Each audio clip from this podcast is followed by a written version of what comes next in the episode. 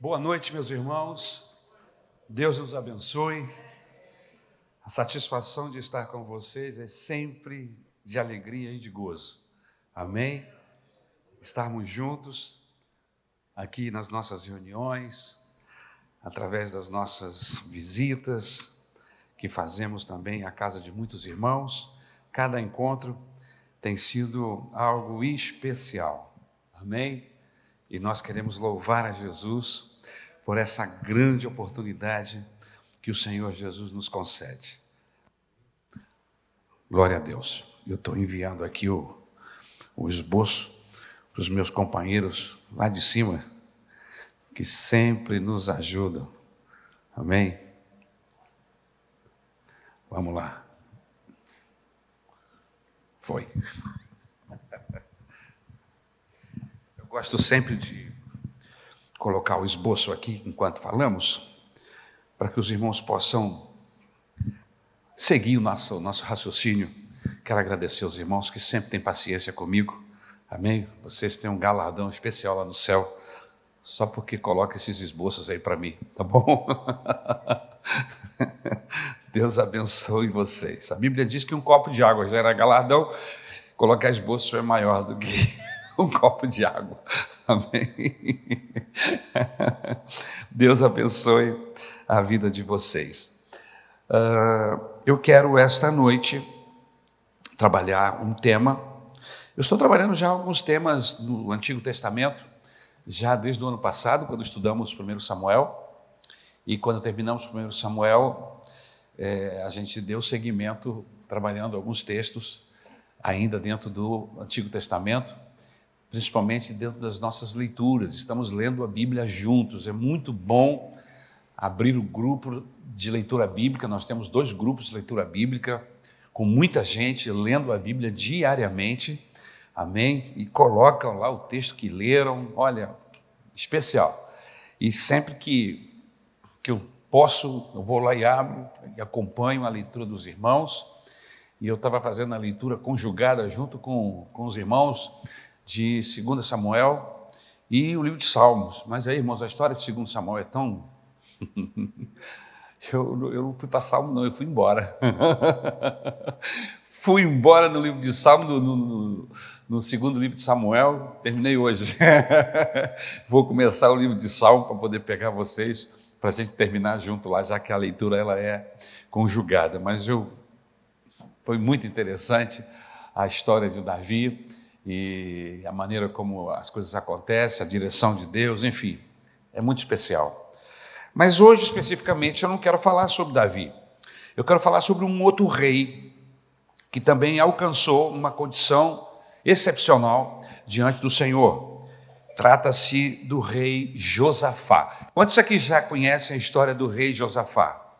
Eu quero pegar um texto da Bíblia Sagrada que se encontra no segundo livro de Samuel, ou melhor, segundo livro de Crônicas, segundo livro de Crônicas, capítulo 17. Nós vamos ler apenas os seis primeiros versículos a título de conhecermos um pouco sobre Josafá. Mas a verdade é que a história de Josafá começa no capítulo 17 é, de 2 Crônicas e vai até o capítulo de número 22. Então, nós não vamos ler esses capítulos todos, porque nós não teríamos condição não é, de depois voltarmos e pregarmos, etc, etc. Então, nós vamos nos prender nesses seis primeiros versículos e vamos buscar textos até o capítulo 22 para dar base a tudo que nós estamos falando. Amém? O tema da mensagem esta noite é lições da vida do rei Josafá. Quais são as lições preciosas que nós podemos tirar na vida deste, desse rei, amém? Que pode nos abençoar hoje, aqui em Campo Grande, amém?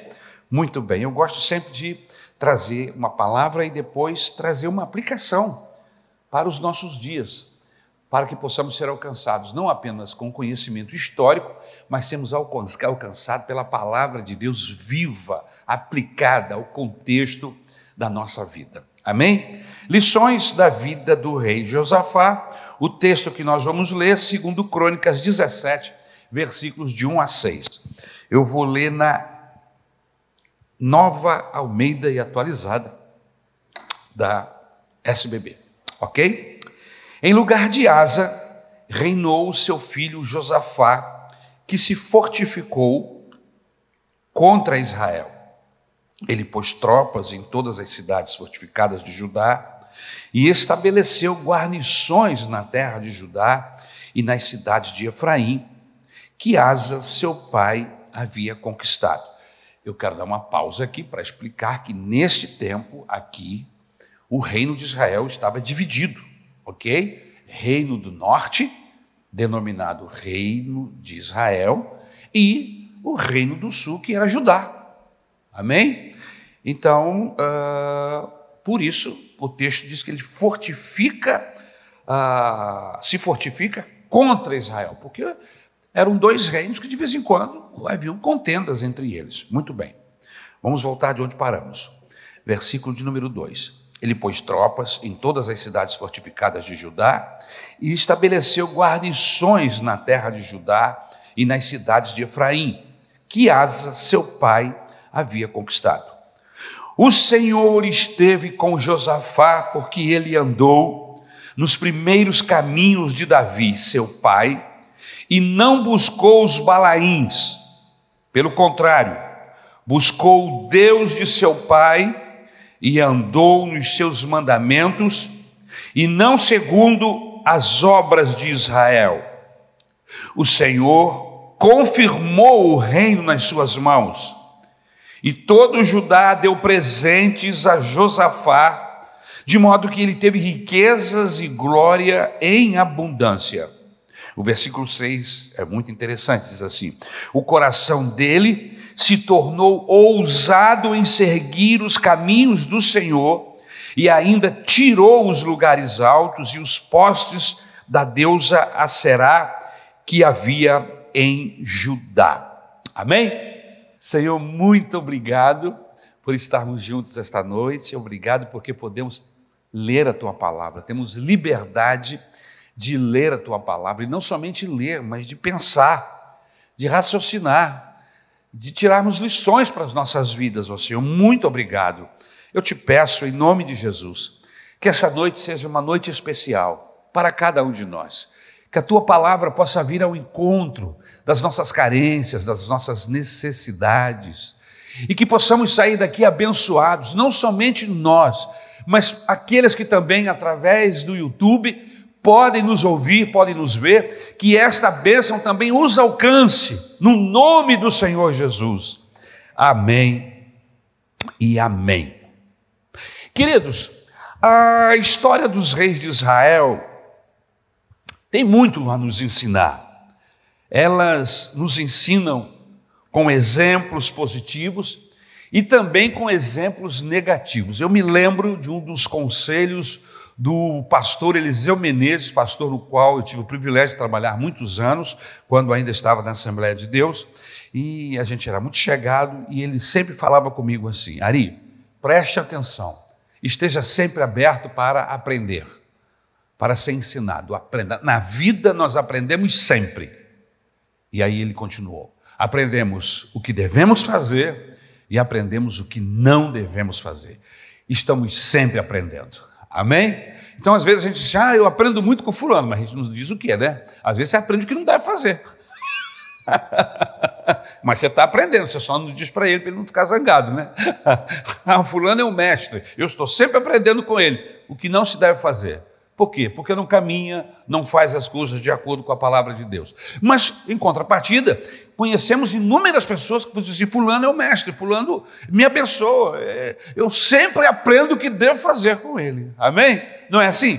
Com isso, irmãos, eu estou querendo dizer que os reis de Israel, que são dezenas, tanto de Israel como de Judá, tem pontos positivos e pontos negativos, e nós podemos aprender com ambos os pontos. Aprendemos o que podemos fazer, o que devemos fazer, e aprendemos o que nunca devemos fazer, porque senão vamos desagradar a Deus. Amém? Então, eles ensinam, nos ensinam sobre a soberania e o cuidado de Deus para com seu povo, e deixam um anseio pelo rei perfeito, estão sempre buscando não é? um rei que, que fosse mais próximo, de, mais próximo de Deus, que Deus pudesse manifestar de uma, manifestar-se de uma maneira maior. Então é assim que acontece com a história de Josafá. E quando eu leio a história de Josafá, irmãos, eu me lembro de um texto bíblico que se encontra em Mateus, no capítulo de número 10 e no versículo de número 16. É um texto muito conhecido, que diz assim: Eis que eu vos envio como ovelhas para o meio de lobos. Sede, portanto, prudentes como as serpentes e simples como as pombas. Pastor, o que é que esse texto tem a ver com Josafá? Você vai entender daqui a pouco. Esse texto sendo aplicado no contexto de Josafá e sendo aplicado no nosso contexto de vida também. Ok? Muito bem. Josafá, meus irmãos, era simples. Podemos dizer que ele era simples como uma pomba mas estava longe de ser prudente como uma serpente. Você conhece gente assim? Gente crente, gente fiel, gente de Deus, que são simples na maneira de, de pensar, na maneira de agir. E quando a gente fala de simplicidade, eu estou falando de uma pessoa que dá crédito, que acredita nos outros, que não usa em nenhum momento nenhum artifício do coração, seja ele bom ou ruim, para julgar as pessoas. Ele sempre acredita de uma maneira positiva que tudo vai dar certo. Você conhece gente assim? É. Você olha para essa fulano é um inocente. Isso usando a melhor das expressões, né? É um inocente, é um, é um bobinho. A história do rei Josafá, queridos, está registrada nos capítulos que nós já falamos aqui, do capítulo 17 até o capítulo 22 do segundo livro de Reis. Né? E a minha proposta hoje aqui é dividir a vida deste rei em cinco momentos, extraindo algumas lições práticas para cada um de nós aplicarmos nas nossas vidas. Primeiro, Josafá foi filho de Asa, um rei que foi temente a Deus no início do seu reinado. Né? Durante sua vida, ele, os primeiros anos, os principais anos de sua vida, ele foi muito temente a Deus. Mas a Bíblia Sagrada diz que no final dos seus dias, ele acabou se rebelando contra Deus e por isso foi punido por Deus. E aí eu me lembro, irmãos, de uma outra coisa. A gente precisa ser fiel a Deus até o fim. Não adianta ser fiel a Deus durante 10 anos de nossas vidas. Ser fiel a Deus durante 30 anos. Ah, fulano foi um crente maravilhoso durante 40 anos e agora está desviado. Não adiantou nada, irmãos. 40 anos de, fidelidade, porque 40 anos de fidelidade é muito tempo. E fidelidade está ligada a tempo, não tem jeito. Fidelidade está ligada a tempo. Ninguém é fiel por 10 dias. Você quer um marido que seja fiel a você por 15 dias? Você quer uma esposa que seja fiel a você por dois anos e depois não seja mais? Por 10 anos e depois não seja mais? Não. Fidelidade tem a ver com tempo. Por isso que quando nós nos casamos, a gente faz uma promessa diante de Deus e diante dos presentes do pastor de ser fiel até a, ou seja, até o fim. E com Deus não é diferente. Ser fiel até 69 anos, o cara morre com 70. Mas aí no 70 ano de aniversário dele, está desviado. 60 anos de, de fidelidade e morre desviado. Chegou a algum lugar, irmãos? Não. Porque mais importante do que começar bem, irmãos, é terminar bem. Não adianta começarmos muito bem e não terminamos. Amém? É como começar um curso para aprender piano. Seria um ótimo pianista se continuasse, mas ele parou. Parou no segundo ano, então ele sabe alguma coisa, mas não sabe tudo. Agora, pior do que ser pianista, porque o pianista só faz mal a ele mesmo, né? E ele não vai também tocar e as pessoas não vão querer ouvir. Mas imagine um médico que tem como objetivo estudar durante oito anos, porque é o tempo mínimo para se formar num médico, num bom médico. Não é verdade? Mas ele só frequentou a faculdade três anos. Você vai se consultar com ele? Olha, eu sou médico, mas eu só fiz três anos de faculdade. Pois é, mas e os outros cinco? Ah, os outros cinco achei que não tinha importância, não, é isso aí. Você vai lá, você vai se submeter, você vai permitir que ele faça cirurgia nos seus olhos, seu coração, seja qual for a especialidade do médico, você vai permitir? Não, você quer um médico que tenha cumprido todo o processo de formação. Irmãos, o que isso tem a ver com a gente? Tem a ver que nós precisamos completar a carreira. É isso que a Bíblia Sagrada diz. O apóstolo Paulo, quando ele está no final da sua vida, ele escreve a Timóteo dizendo exatamente isso: Timóteo, eu corri a carreira que me estava proposta, e agora chegou o fim. E agora o que é está reservado para mim? Está reservado a coroa que o Senhor tem preparado. Eu cheguei no fim, mas eu guardei a minha fé. A minha fé não desmoronou, não se desqualificou, não perdeu capacidade no processo. Não! Eu corri a carreira, mas guardei a minha fé. O pai do Josafá, o Asa, infelizmente nós não podemos falar isso dele. Por isso ele foi punido por Deus. Mas vamos Vamos focar no Josafá, que é o rei, e vamos trabalhar agora um pouco da vida dele. Primeira fase da vida desse homem: um homem fiel e profundamente abençoado por Deus. O Senhor foi com Josafá, irmãos, porque ele andou nos primeiros caminhos de Davi. E quando a gente fala dos primeiros caminhos de Davi, nós podemos nos referir ao tempo em que ele cuidava de ovelha, que ninguém o conhecia, mas Deus o conhecia. Israel não tinha conhecimento de Davi, nem o profeta Samuel sabia quem era e aonde estava Davi, mas Deus já estava vendo Davi. Deus está acompanhando todos os processos com Saul, com o seu povo, as rebeldias, os problemas, mas os olhos de Deus estão sobre aqueles que são fiéis. Por que, que você parou para falar sobre isso, pastor? Porque às vezes na nossa jornada, na nossa caminhada, nós às vezes passa pela nossa cabeça de que nós não estamos sendo vistos pelo Senhor, de que Deus está ocupado com os fulanos e com os ciclanos. Por que vai olhar para um mengano como eu? Ninguém me conhece, ninguém sabe quem eu sou. Eu entro lá na igreja, sento lá no meio da galera, o pastor também não sabe quem eu sou, já até me cumprimentou uma ou duas vezes, mas a verdade é que eu sou mais um no meio da multidão. Eu quero, em nome do Senhor Jesus Cristo, dizer para você que essa informação não é verdadeira. Os olhos do Senhor estão atentos para quem é fiel. Os seus olhos estão voltados para todos aqueles que o seguem e principalmente por aqueles, por aqueles que são fiéis. Davi já estava no alvo de Deus quando ninguém pensava e ninguém o conhecia. Por isto que o texto bíblico diz que Josafá começou a andar nos primeiros caminhos, no seu caminho com Deus, como Davi. E se tem uma coisa, irmãos, que chama a atenção de Deus, é gente fiel. É gente fiel. Aleluia.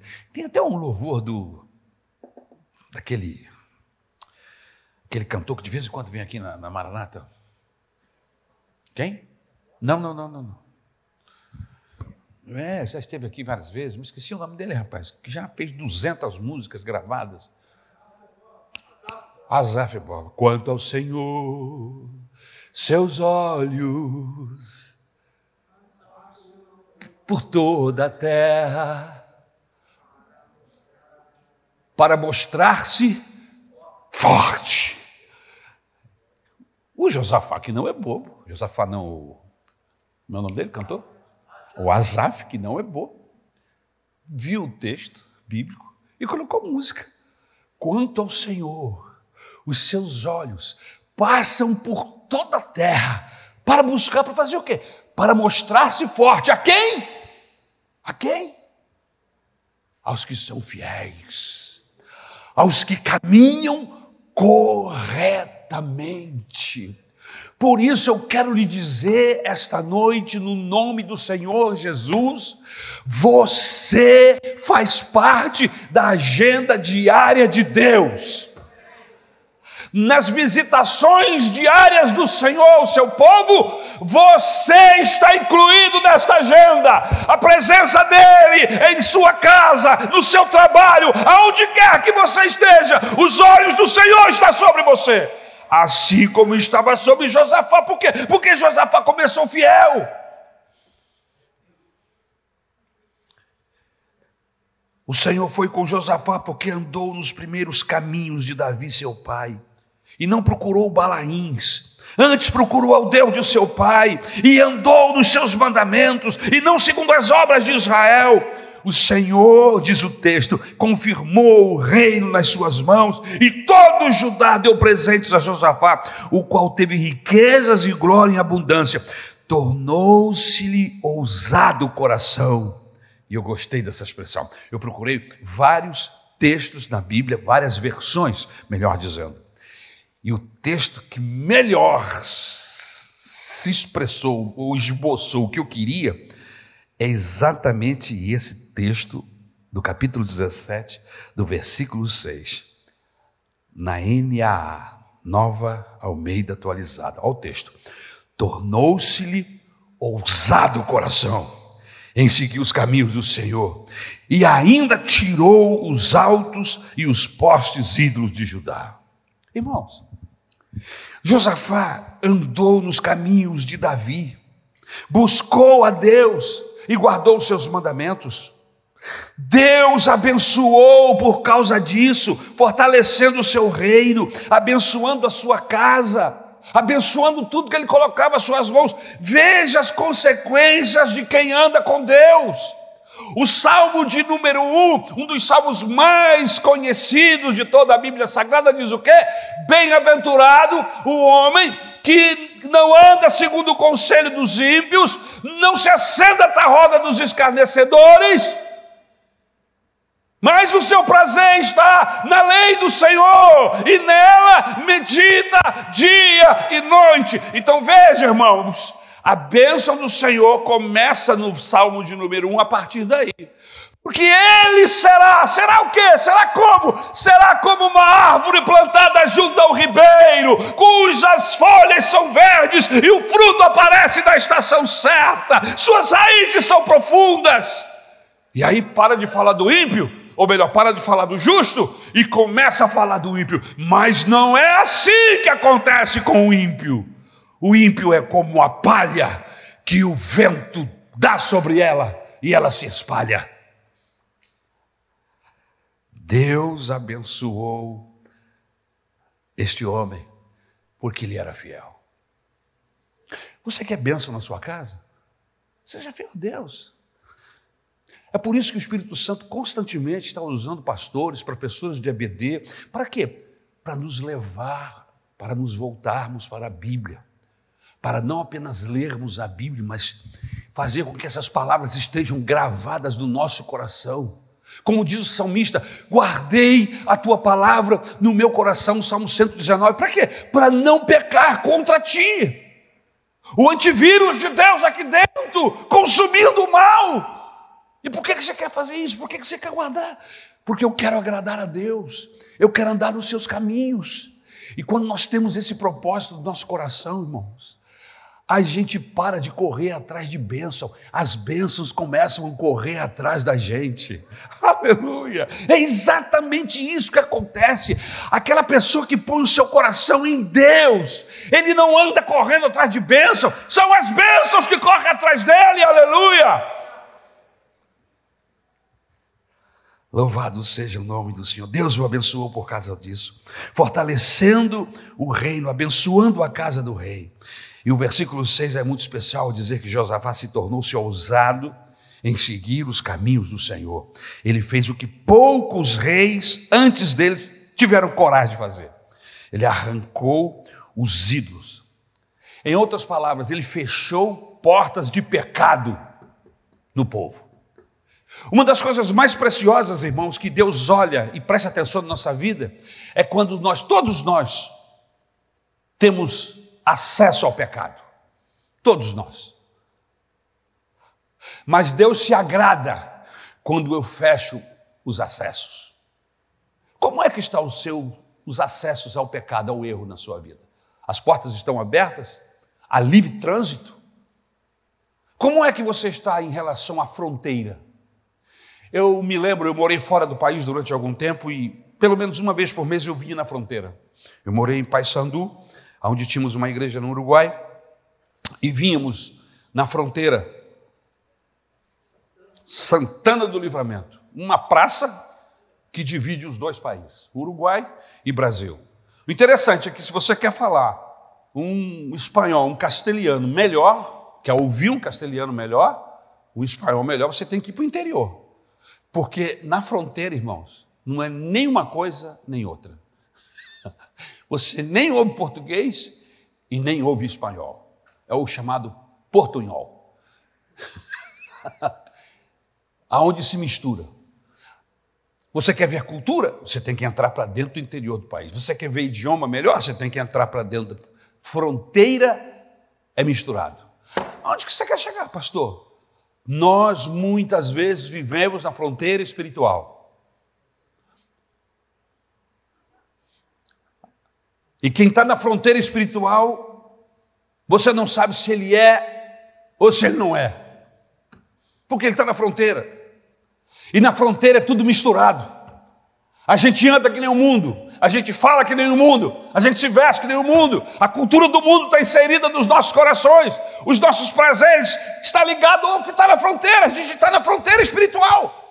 Você quer ser crente fiel, você quer a bênção de Deus sobre a sua vida, saia da fronteira espiritual, feche as portas de pecado, de acesso ao mundo na sua vida. Sabe o que, que vai acontecer? O Espírito Santo vai te levar para o interior do coração de Deus e você vai se tornar alguém especial e fiel ao Senhor. Eu temo, meus irmãos, eu temo que estejamos numa fronteira espiritual aonde não somos distinguidos. Quem somos nós? Somos de Deus, mas nos parecemos tanto com pessoas que não têm Deus, porque o nosso casamento é igual ao casamento de quem está na fronteira. Nos divorciamos igual, brigamos igual, pecamos igual.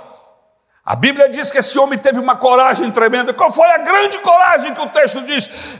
Ele acabou com os acessos ao pecado dentro do seu reinado. Israel quer pecar, pode pecar, mas aqui na tribo de Judá, nós vamos servir ao Senhor, nós vamos ser fiel a Ele. E ele subiu nos montes e botou abaixo os altares deus, dos deuses estranhos.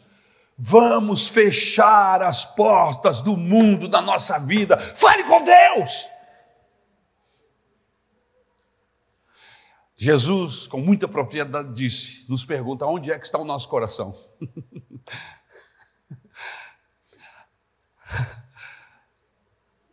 Aquilo que amamos, é ali que está o nosso coração. Por isso que ele pergunta, Pedro, você me ama? Se você me ama, o seu coração não vai estar mais na pescaria, não vai estar mais nos você vai cuidar das minhas ovelhas. Onde está o seu coração? Aonde estiver o seu coração, ali estará o seu tesouro. Investigue a sua vida, você tem alguns segundos. O que é que você mais gosta? O que você mais vibra? O que você mais ama? O que você dedica mais tempo? Porque nós amamos e dedicamos tempo para aquilo que amamos. O que é que você gosta mais? Hã? Isso agradou a Deus quando ele teve coragem. Amém. O texto bíblico diz que ele continuou, ele conheceu Deus, mas não parou. Continuou a crescer em Deus, irmãos. Deus não tem fim, o conhecimento de Deus não acaba. Você pode servir a Deus durante 150, 200 anos, que é impossível nos nossos tempos alguém viver 200 anos. No passado, lá no Antigo Testamento, ah, algumas pessoas passaram disso, viveram 500, 600, 800, 969 anos. Mas mesmo assim, vivendo quase mil anos, não, te, não conheceram um milímetro, uma unha de Deus. Por quê? Porque o conhecimento de Deus é infinito. Esse homem conheceu o Senhor, se apaixonou e continuou a conhecer. Ele fez exatamente o que Oséias aconselha no capítulo 6 do livro do profeta Oséias, capítulo 6, versículo 3. O texto diz assim: Conheçamos e prossigamos em conhecer o Senhor como amanhecer, sua vinda é certa. Ele descerá sobre nós como a chuva, como chuva fora de época que rega a terra. Por isso, não pare de conhecê-lo. E uma das coisas maravilhosas no conhecimento de Deus é que quanto mais o conhecemos, mais apaixonado ficamos por Ele, mais almejamos a Sua volta mais desejar, desejosos ficamos de ouvir a trombeta, aleluia.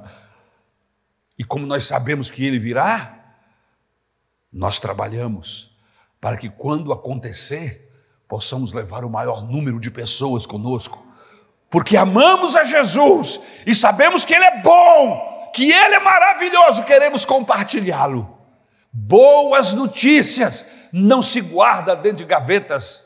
Boas notícias se coloca no jornal, se fala em público, se grita de cima dos telhados, aleluia, as boas novas do Evangelho. E você já notou que tem as pessoas apaixonadas na igreja, todas elas fazem parte do grupo de evangelismo, do grupo de oração, do grupo que move, que faz com que a igreja se mova.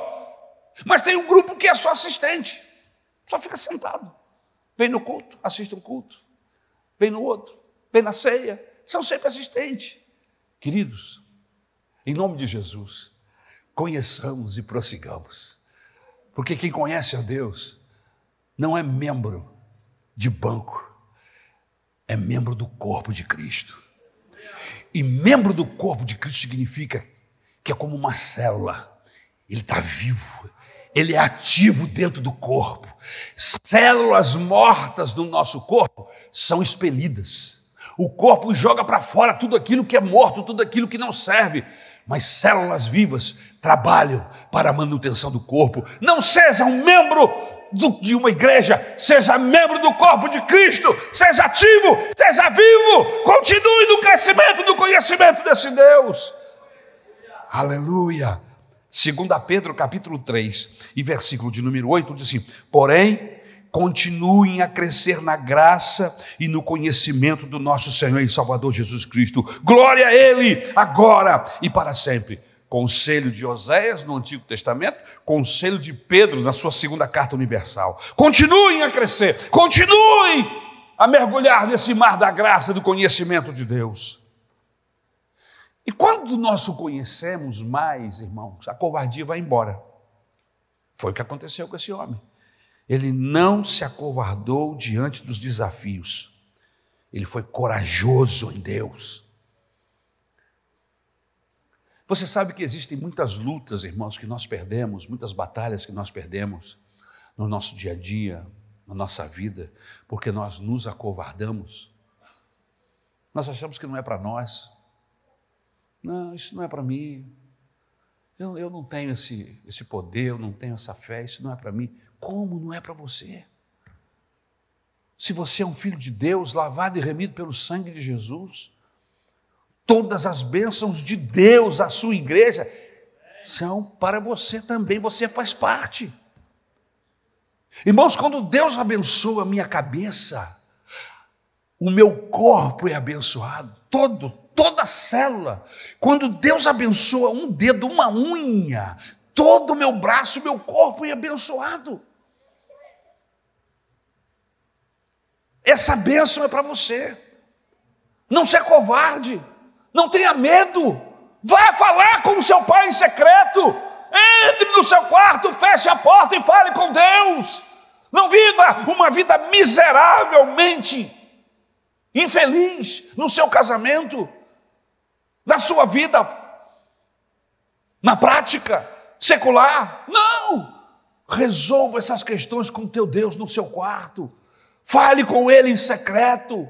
Chore aos pés do Senhor. Eu não tenho conhecimento da Bíblia de ninguém que foi falar com Deus, que falou em secreto com o Senhor, que Deus não tenha ouvido, aleluia. Lembra-se de Ana, mãe de Samuel, a sua oração não foi verbal, foi uma oração íntima, os seus lábios apenas mexiam. Deus ouviu a oração de Ana e lhe deu o que ela queria o pecador do profeta Jonas, desobediente, miserável, fugiu de Deus, e Deus agora estava atrás dele para convencê-lo de que, de que ele era importante, de que ele precisava cumprir o mandato de Deus.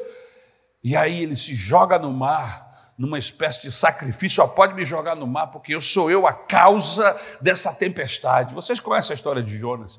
E aí jogaram ele no mar. Quando ele caiu no mar, a tempestade parou, parou o vento, parou o mar, parou tudo, virou uma calmaria, irmãos.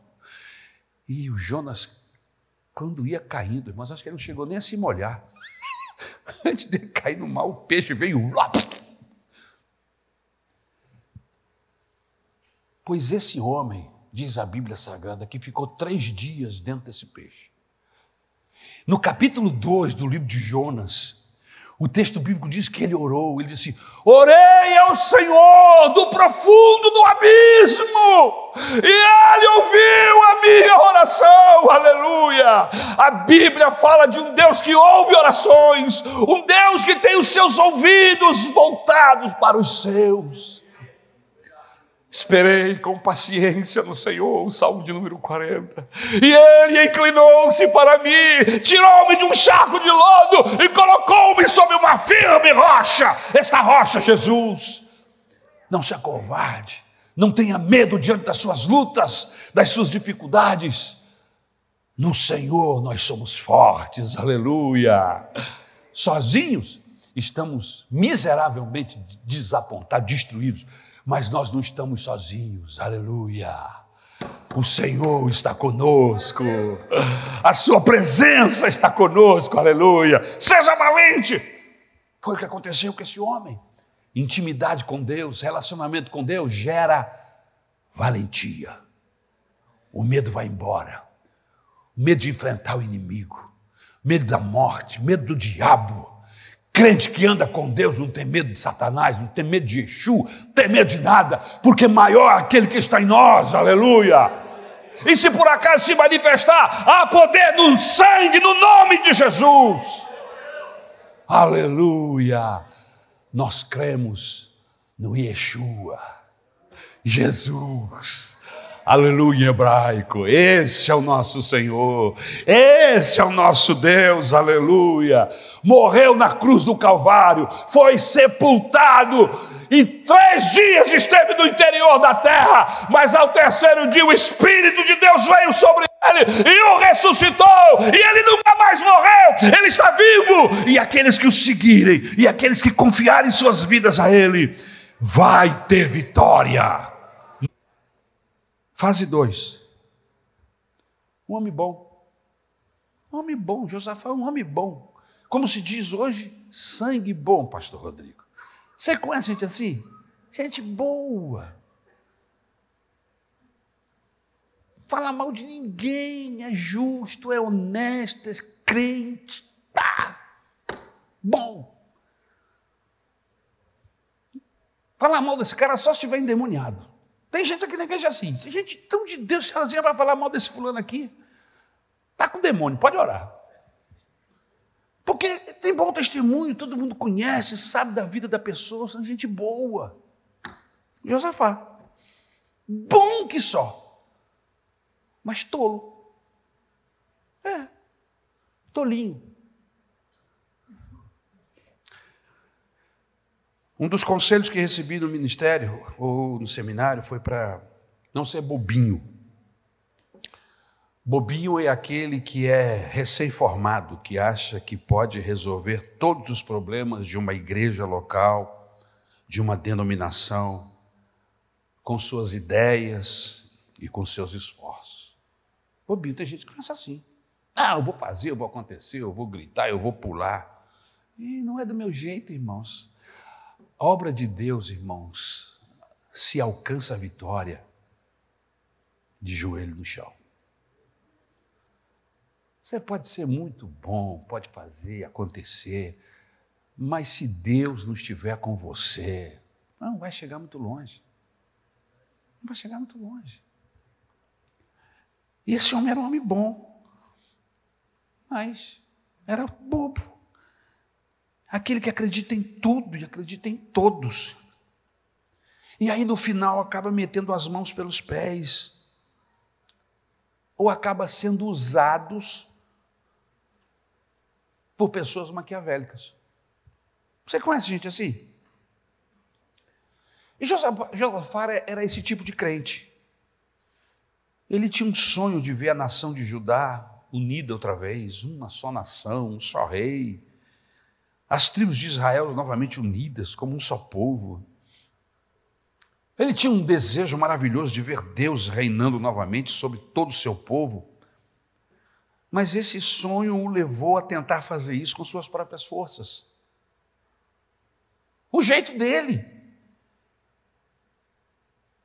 É assim que no começo do capítulo 18 nós lemos: Tinha Josafá riquezas e glória em abundância. E como é que pode um indivíduo com essa capacidade, com esse relacionamento com Deus, se tornar parente de Acabe, irmãos. Acabe era o símbolo do inferno, Acabe é o símbolo de Satanás. É um pervertedor, desonesto, maquiavélico. Sua esposa, uma, uma mulher feiticeira, instituiu em Israel o culto a Baal, afastou, desviou dezenas de milhares de pessoas de Deus para servir a Baal, um Deus falso e mentiroso, feito de barro, feito de madeira ou de metal, não importa do que ele seja feito, é mentira, Baal não existe. Baal é um ídolo. Mas ele se aparenta. De tanto visitar o, o Acabe, ele aproximou o filho dele com a filha do Acabe. E aí o Josafá, luz resplandecente, agora é parente das trevas sem fim. Como é que pode isso? Tem coerência? Isso não foi bobeira, irmão? Agora aqui para nós, para que ninguém nos ouça. Você conhece gente assim? Só aqui. Não sai daqui. Gente de Deus, bobo. E de repente faz uma aliança com o inimigo. Como é que pode? Fazer uma aliança com o inimigo. Veja, Acabe foi um dos reis mais idólatras de Israel. A esposa de Acabe, Jezabel, é provavelmente a mulher mais ímpia. Você conhece alguém chamado Jezabel? Nem cachorro você põe nome de Jezabel. Cachorra. Venha, cachorro, Jezabel, venha! Nem cachorra você quer com um nome desse. Tem alguns nomes que ficaram marcados na história. Né? Você conhece algum cachorro chamado Hitler? Não. Eu não conheço. Você colocaria o seu, nome do seu filho de Judas? Não. Quero saber se é outro Judas. Você não põe. Nem cachorro tu chama de Judas. Tu bota nome de Judas. Então tem alguns nomes, irmãos, que estão alijados. Por quê? Por causa da figura. A figura da pessoa, do dono do nome, é tão terrível que ninguém quer esse nome. Porque é maligno. Então, essa Jezabel provavelmente é a mulher mais ímpia apresentada na Bíblia. E ainda assim, Josafá deu seu filho em casamento à filha desse casal terrível. É claro que pouco tempo depois, Acabe começou a aproveitar-se da amizade de Josafá e o chamou para irem juntos à guerra contra o rei da Síria. Quando Josafá recebeu o convite do Acabe, você lê o texto e você fica dizendo assim: não é possível. Foi o Josafá mesmo que falou isso? Foi. Está aí. Segundo Crônicas, capítulo 18, versículo 3. Serei como tu és, o meu povo como o teu povo. Iremos contigo a peleja. Rapaz, Que declaração! Estou contigo, estamos junto. Como é que você faz uma aliança dessa com um ímpio desse tipo? O que é está acontecendo? Coração bom. Você vai perguntar para ele, ele vai dizer assim: não, eu sou o servo do Senhor. Eu estou indo lá para brilhar, para evangelizar. Eu vou ganhar para Jesus o Acabe. Ou vou ganhar. Estou falando ganhar para Jesus, mas eu vou converter o Acabe e a Jezabel ao Senhor dos Exércitos. Irmãos, falar de Deus para as pessoas é sempre muito bom, e a Bíblia diz que nós devemos fazer. Mas foi Deus que mandou, deu essa missão para o Josafá: olha, eu vou te usar como um profeta, você vai lá e nós vamos transformar a casa do Acabe. Bom, Deus tinha nojo do Acabe. Porque já havia tido todas as oportunidades. Enquanto Josafá persistia em querer agradar a Deus, o Acabe insistia em desagradá-lo. O que você está fazendo? Eu quero fazer algo para piorar agora. Eu vou sacrificar os meus filhos. Eu vou fazer um altar aqui para sacrificar seres humanos a Baal. E irritava mais a Deus. Você conhece gente assim? Que é tão resistente a Deus?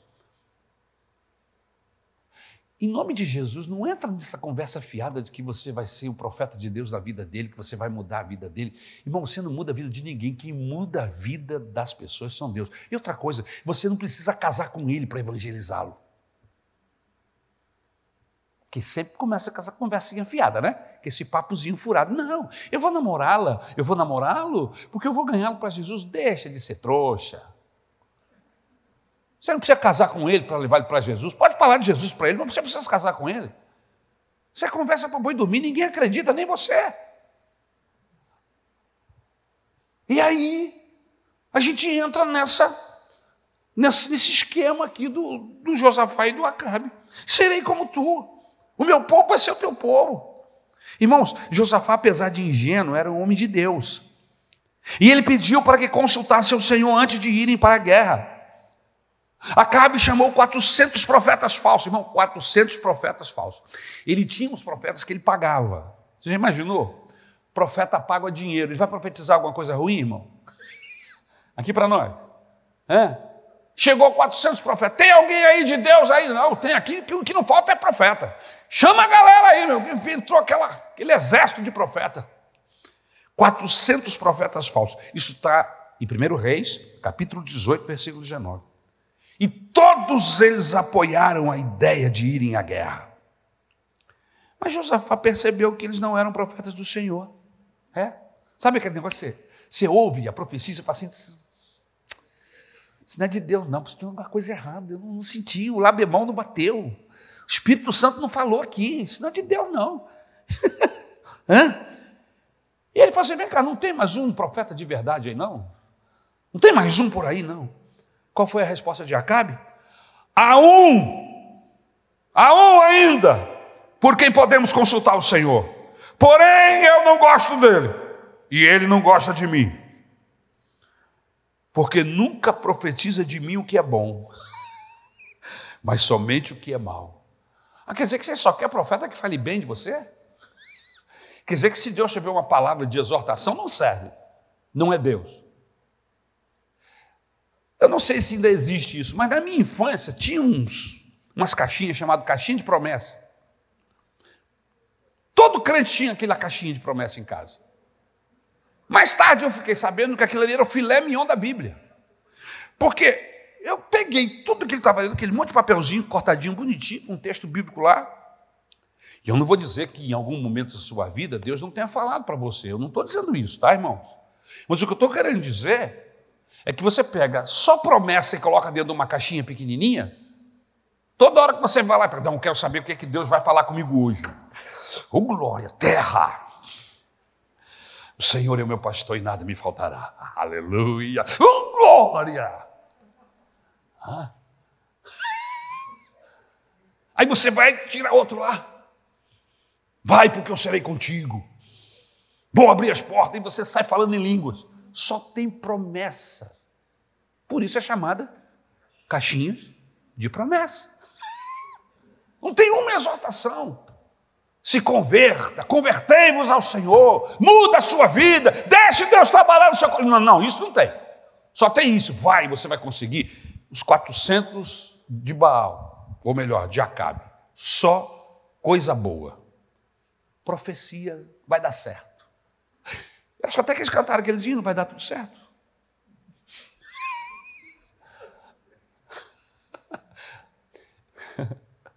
Irmãos, a gente até canta esse hino, né? Vai dar tudo certo. Eu não tenho nada contra o louvor, não. Eu já cantei e canto. Mas aqui para nós, dá certo sempre. Vou até tirar o óculos. Vai dar certo sempre, irmãos. Não dá, irmão. Sabe por quê? Porque Deus se aproveita de tudo na nossa vida. Todas as coisas, diz o texto de Romanos, capítulo 8. Todas as coisas. O que mais? Cooperam para o bem daqueles que amam o Senhor. E talvez nessa batalha, nesse problema que você está enfrentando, Deus não vai te trazer a vitória que você acha que precisa que você vai ter. Ele disse: Eu vou estar contigo. Eu estarei contigo todo dia durante o dia e durante a noite. É a presença do Senhor que nos garante a sobrevivência. Há situações em que nós entramos, irmãos, que nós somos afinados, somos ajustados, somos como colocar, como que se colocassem nossas vidas dentro do forno. Somos aquecidos, somos impressados. De vez em quando eu passo por um irmão, e o irmão diz assim: Ah, pastor. Eu falei: O que, que foi? Está difícil, pastor. Eu falei: Estou tá, sendo amassado. Estou sendo amassado. E aí eu abraço esse irmão e oro por ele. Você já foi amassado. Amassado pela mão de Deus. Quando ele amassa, porque ele está fazendo um vaso novo. Porque ele está tirando imperfeições ele está trabalhando para que todas as coisas concorram. Nem tudo que chega, que bate na nossa porta vai concorrer para o bem, mas como nós estamos com o Senhor, Ele trabalha, e quando Deus trabalha, irmãos, Ele arranca a casca, Ele nos afina. Há um hino harpa bonito que eu me lembrei aqui agora, que diz assim: Aleluia, glória a Deus que no Calvário a minha alma ele afinou. O hino trabalha a questão da afinação e que nós somos instrumento nas mãos de Deus. E assim como você pega um violão e começa a esticar as cordas para poder tirar o melhor som, para ele ficar afinado, o hino trabalha com essa questão. E o coro do hino diz: Aleluia, glória a Deus, que no Calvário o Senhor está me afinando. Eu estou vivendo a vida, estou vivendo dificuldades, processos difíceis, fáceis, bênçãos, mas sim tudo o Senhor está nos afinando. Para quê? Para que quando esse instrumento começar a, a, a, soltar som, vai soltar sonoridade que abençoa, afinado, não um, um, um instrumento desafinado. Eu quero ser um instrumento afinado pelas mãos do Senhor. Esse é o meu desejo, e eu acredito que é o seu também. Meu Deus, a hora foi embora. Chamaram Micaías, filho de Ilá. Disse Josafá: Não fale o rei assim. Então o rei de Israel chamou um oficial e disse: Traz-me depressa Micaías, filho de Ilá. Acabe havia apresentado profetas falsos, o único profeta de Jeová, de Yahvé, que tinha ali e que ele odiava, era o Micaías. Ainda assim, o máximo que Josafá fez foi dizer: Não fale assim, ó rei. Bonzinho, né? Tem gente que é assim, que fica querendo amar mais do que Deus. Você conhece gente que quer amar mais do que Deus? Ninguém ama mais do que o Senhor. Pega texto da Bíblia e fica querendo facilitar o texto. A Bíblia diz: deixa o pecado, abandona a mentira. Diz, não, não é bem assim. Na verdade, é, é, e aí fala uma coisa mais, mais branda. Você está entendendo? Tem gente que é assim. E o Josafá estava nessa. Entendeu? O único profeta que tinha ali de Yahvé era o, o Micaías. E o máximo que o Josafá fez foi dizer: Não fala assim, ó rei. O profeta do Senhor, Micaías, depois de fazer chacota do rei de Israel, contou que tiveram uma visão parecida com Isaías 6. E que Deus estava enganando Acabe para que ele fosse à guerra e perdesse. Isso está aí no capítulo 18, versículo 22 de 2 Crônicas. Acabe mandou prender o profeta Micaías e tratá-lo a pão e água até que ele voltasse vencedor. E Josafá está ali vendo tudo isso. Viu tudo isso e ainda assim decidiu ir para a guerra. O sonho de salvar Israel era tão grande que ele está totalmente fora dos caminhos do Senhor. E aí ele acaba indo para uma guerra. Uma guerra que não era dele. Uma guerra que não tinha nada a ver com ele. Que ele iria se expor e expor o seu exército do lado do inimigo de Deus. Olha aí, meus irmãos. Essa guerra que você está lutando é a sua mesmo? Ou é a guerra dos outros? Ou porque você se aliou ao inimigo e agora você tem que se, se mostrar amigo dele na hora da, da dificuldade? E eles foram para a guerra. Antes, no entanto, o Acabe, o sabichão, o bandido, porque aquele ali era mestre de bandido, professor de safado. Ele tem uma ideia maravilhosa. Eu vou me disfarçar e entrarei na peleja. Tu, porém, fique trajado com suas vestes reais. Olha que bandido, irmãos. Olha. E o Josafá aceita. E o Josafá diz: ah, tá bom, não tem problema não. E aí o, o miserável do Acabe se disfarça de soldado comum e vai para a batalha, para a peleja. E o Josafá, o homem de Deus, aparece no meio daquele exército enorme como o único rei, porque ele está vestido de rei e se distinguia dos demais soldados. Quanta cegueira! Acabe está usando o rei Josafá como isca e ele não percebe. O texto, irmãos, deixa isso claro quando explica no verso seguinte: Ora, o rei da Síria dera ordem aos capitães dos seus carros, dizendo: Não pelejareis nem contra pequeno, nem contra grande, mas somente contra o rei de Israel. Esta era a ordem do rei da Síria. E aí vamos ler o resultado e eu vou parar por aqui. Vendo os capitães dos carros a Josafá disseram: Este é o rei de Israel. Portanto, a ele se dirijam para o atacar. Josafá, porém, gritou, e o Senhor o socorreu. Deus os desviou dele. Vendo os capitães dos carros que não era o rei de Israel, deixaram de o perseguir. Então, um homem entesou o arco e, atirando ao acaso, feriu o rei de Israel por entre as juntas de sua armadura. Então disse este ao seu cocheiro: Vira e leva-me para fora do combate, porque estou gravemente ferido. A peleja tornou-se renhida naquele dia.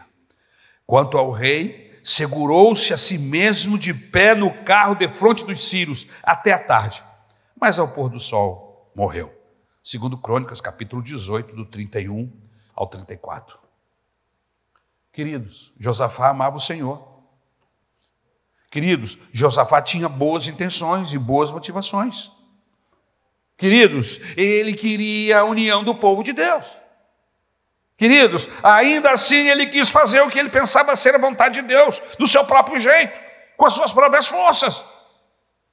Meus irmãos, embora Josafá tenha sido tão ingênuo, bobinho, Deus o preservou, preservou, a vida dele, pois em geral ele era um homem fiel a Deus.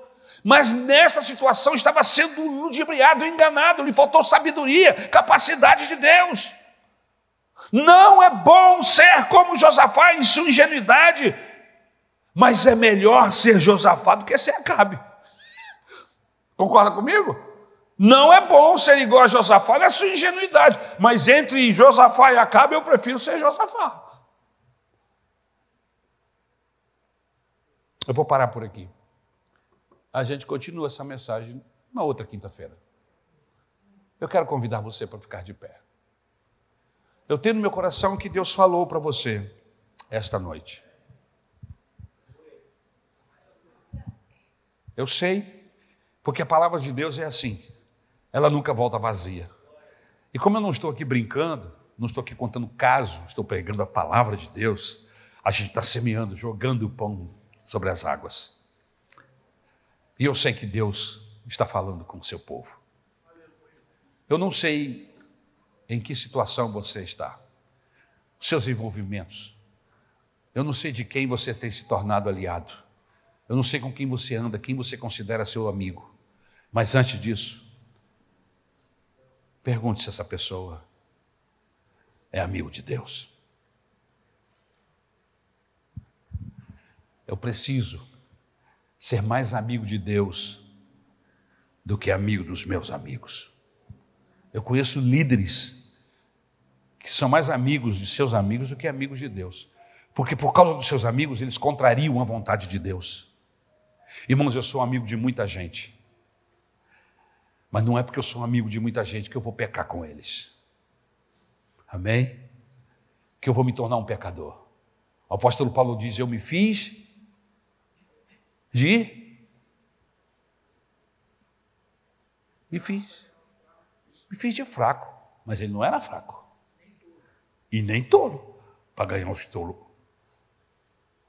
Amém, irmãos? Ele não deixa a sua posição, a sua carreira. Amém? Vão ser luz, irmãos. Josafá se arriscou. E olha, irmãos, que o pior neste caso aqui ainda está por vir. Nos próximos capítulos, você vai ficar sabendo que um passo mal dado tem desdobramentos horrorosos. E esses desdobramentos pode levar a sua casa, a sua família para o inferno. Por isso você precisa tomar cuidado com suas relações, com suas amizades, com seus envolvimentos. Por quê? porque você não sabe de amanhã, você não sabe o que está acontecendo na mente, no coração do seu filho, da sua filha, e você foi simplesmente participar de um churrasco. Mas eu preciso orar para ir no churrasco, pastor? Precisa. Você não sabia disso, não? Você precisa orar para ir no churrasco, precisa orar para ir no aniversário, você precisa orar para tudo. Porque o futuro não pertence a mim nem a você, o futuro pertence a Deus. E pode ser que essa minha relação, que esse meu processo não seja bom para minha família, não seja bom para mim. Irmãos, eu, eu já cheguei em algumas festas que eu fiquei lá durante algum tempo. Chegou um determinado momento que eu olhei para minha esposa e olhei para os meus filhos e falei assim: vamos embora. Mas por quê? Porque está na hora. Mas por quê? Amanhã é dia do Senhor. Mas por quê? Porque agora não estou vendo mais Deus aqui. porque agora não estou sentindo mais Deus aqui. Porque Deus não fica no meio de bebedeira. Deus não fica no meio de de músicas mundanas, malignas, muitas delas sacrificadas ao inferno para fazer sucesso. E você está lá dançando romanticamente. Irmãos, nós somos de Deus. Temos que sair da fronteira espiritual. Eu não estou dizendo com isso que você não, não tem uma música. Da época da sua, do seu namoro, que você gostou, que fala de amor. Não estou falando isso, irmãos.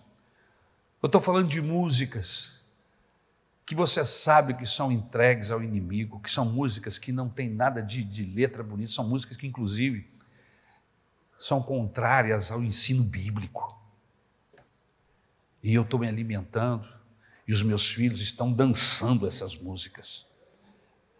Deus nunca proibiu ninguém de dançar, Davi dançava na presença do Senhor, mas eu preciso saber qual era a música que ele estava dançando na presença do Senhor.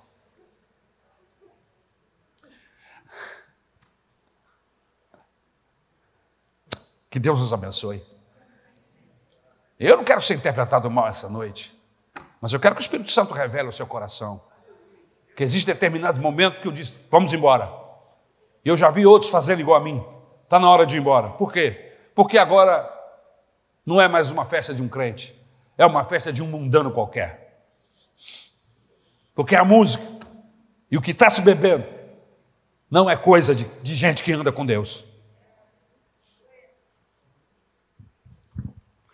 A gente continua nos próximos capítulos. Vamos orar ao Senhor? Irmãos, eu preguei a Bíblia, tá? E a interpretação é bíblica também. Amém? Então a gente não está falando nada aqui fora do que não esteja na palavra de Deus. Amém? Vamos orar ao Senhor? Senhor, me ajuda. A minha oração é a oração do apóstolo Paulo. Que eu não seja pego fracassando naquilo que eu ensino. Senhor, esse é o meu maior temor. De ensinar uma coisa e fazer outra. Senhor, me guarda. Me cobre com teu sangue, Jesus. Guarda o meu coração e a minha mente para ti e para minha esposa. Guarda o meu casamento.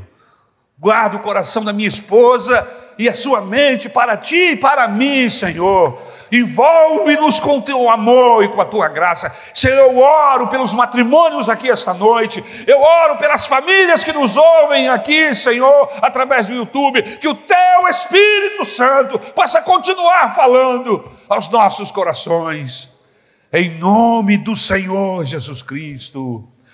Amém e amém.